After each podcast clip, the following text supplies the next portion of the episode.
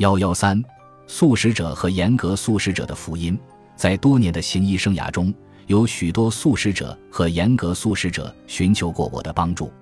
不幸的是，他们中的大多数人都被我称为意大利面、谷物、豆类主义者。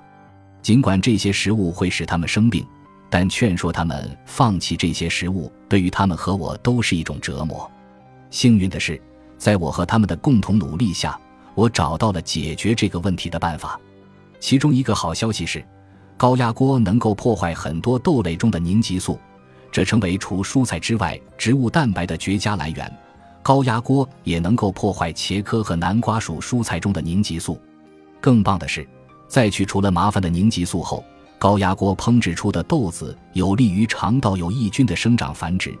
这有助于延长你的寿命和提高你的记忆力。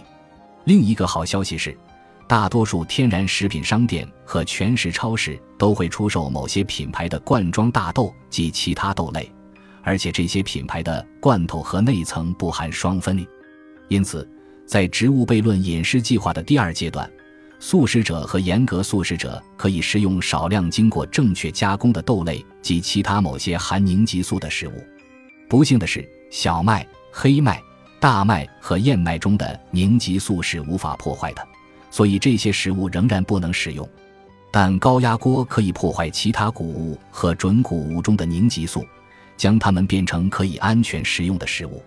但无论如何，在进入第三阶段之前，你都不要食用这些食物。